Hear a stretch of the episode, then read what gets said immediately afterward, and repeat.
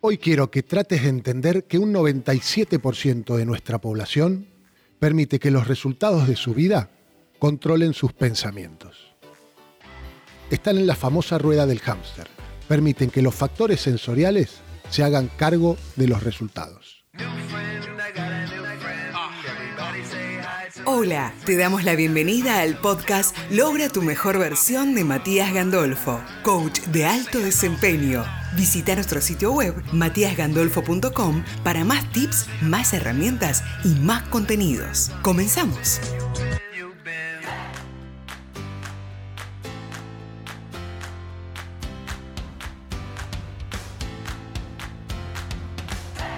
Si ponemos los resultados en el círculo que te hablé en el podcast anterior, quedaría de esta manera.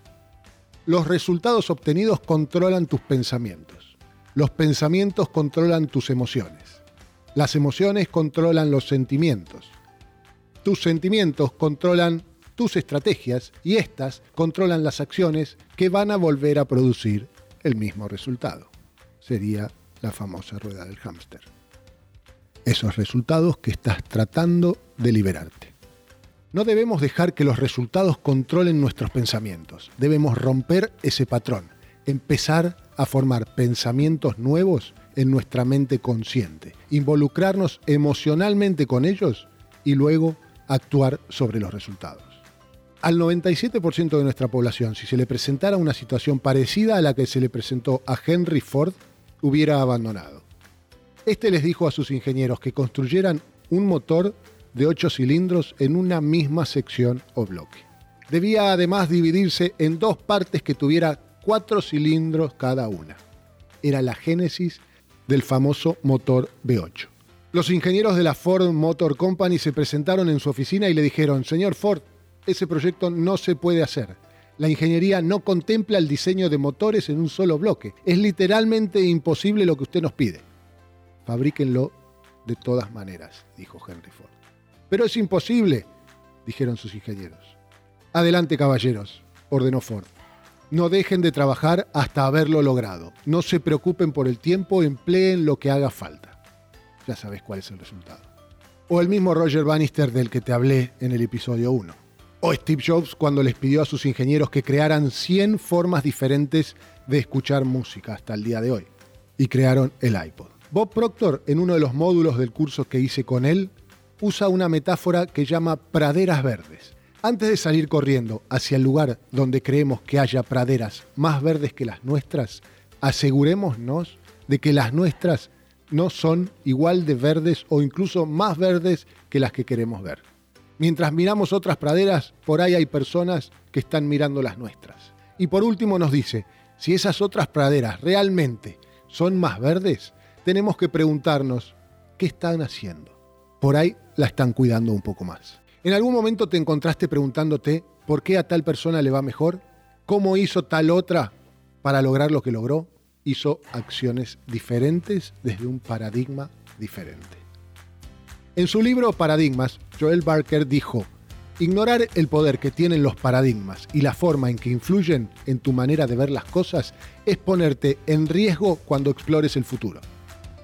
Los paradigmas definitivamente influyen en nuestro pensamiento y si no se revisan, tienen la capacidad de controlar nuestra vida entera. Ahora te propongo un ejercicio. Tómate un momento, pone pausa al podcast y escribí los resultados específicos que estás obteniendo en la actualidad en una importante área de tu vida. Frena y pensá en esto por un momento. Los resultados en una específica área de mi vida son y completa la frase. Ahora, vuelve a frenar el podcast y pensa en el obstáculo que crees que te impide mejorar esos resultados. Digamos en un 100%. Pensá en eso. Realmente pensá seriamente en qué te está frenando.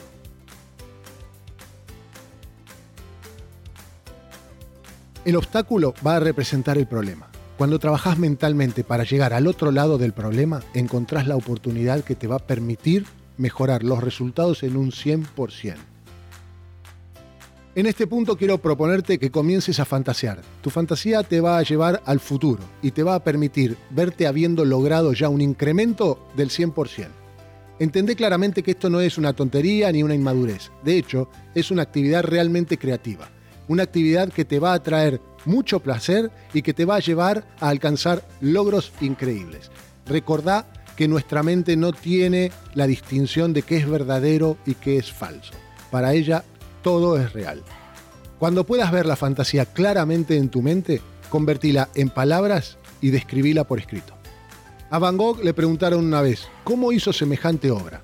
Y él contestó, sueño mi pintura y luego pinto ese sueño. Otra metáfora para que veas el poder de un paradigma. Una vez un granjero metió una calabaza pequeña en un jarrón vacío. La calabaza creció hasta llenar completamente el jarrón y ya no pudo crecer más. Cuando el granjero rompió el jarrón de vidrio, lo que había era una calabaza exactamente del tamaño y de la forma del jarrón. Si no tenemos cuidado, cada uno de nosotros puede hacer algo parecido. Podemos cometer el error de meternos en jarrones que limitan nuestro crecimiento. A las ideas fijas se las llama comúnmente hábitos y una multitud de hábitos forman un paradigma o modelo. El momento de nacer, un bebé es un genio de la lingüística. Le podemos enseñar lo que sea ya que no tiene la habilidad de rechazar la información.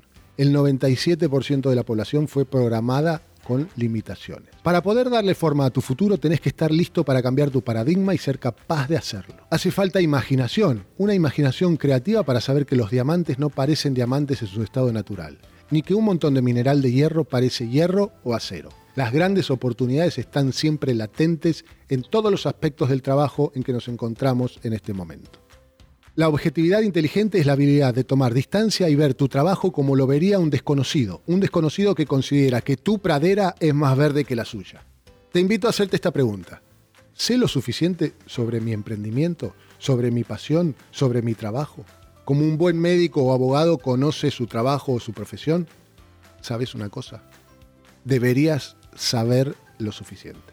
Todo es posible si la motivación es lo suficientemente fuerte. Alterar los paradigmas es algo muy personal y requiere de una cantidad respetable de motivación, junto con entendimiento. La motivación proviene de vernos en un puesto o lugar mucho mejor que donde estamos ahora. Cada mañana, mientras te preparas para trabajar, hacete esta pregunta. ¿Qué acción puedo hacer hoy que me acerque a mi sueño?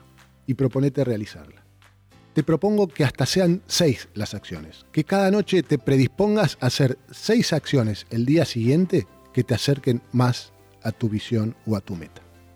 Al hacer un curso con Bob Proctor tenemos acceso de por vida a muchas charlas grupales donde podemos hacer nuestras preguntas y parte de su equipo nos responde. Yo tuve la suerte de que el mismo Proctor me respondiera algunas. Esto reafirma la necesidad de tener una guía, alguien que te acompañe en este camino que iniciaste. Yo quiero mostrarte el camino para que arranques con esas cosas que podés trabajar, para que sepas que la solución está en vos, está en tu mente. El poder está en vos.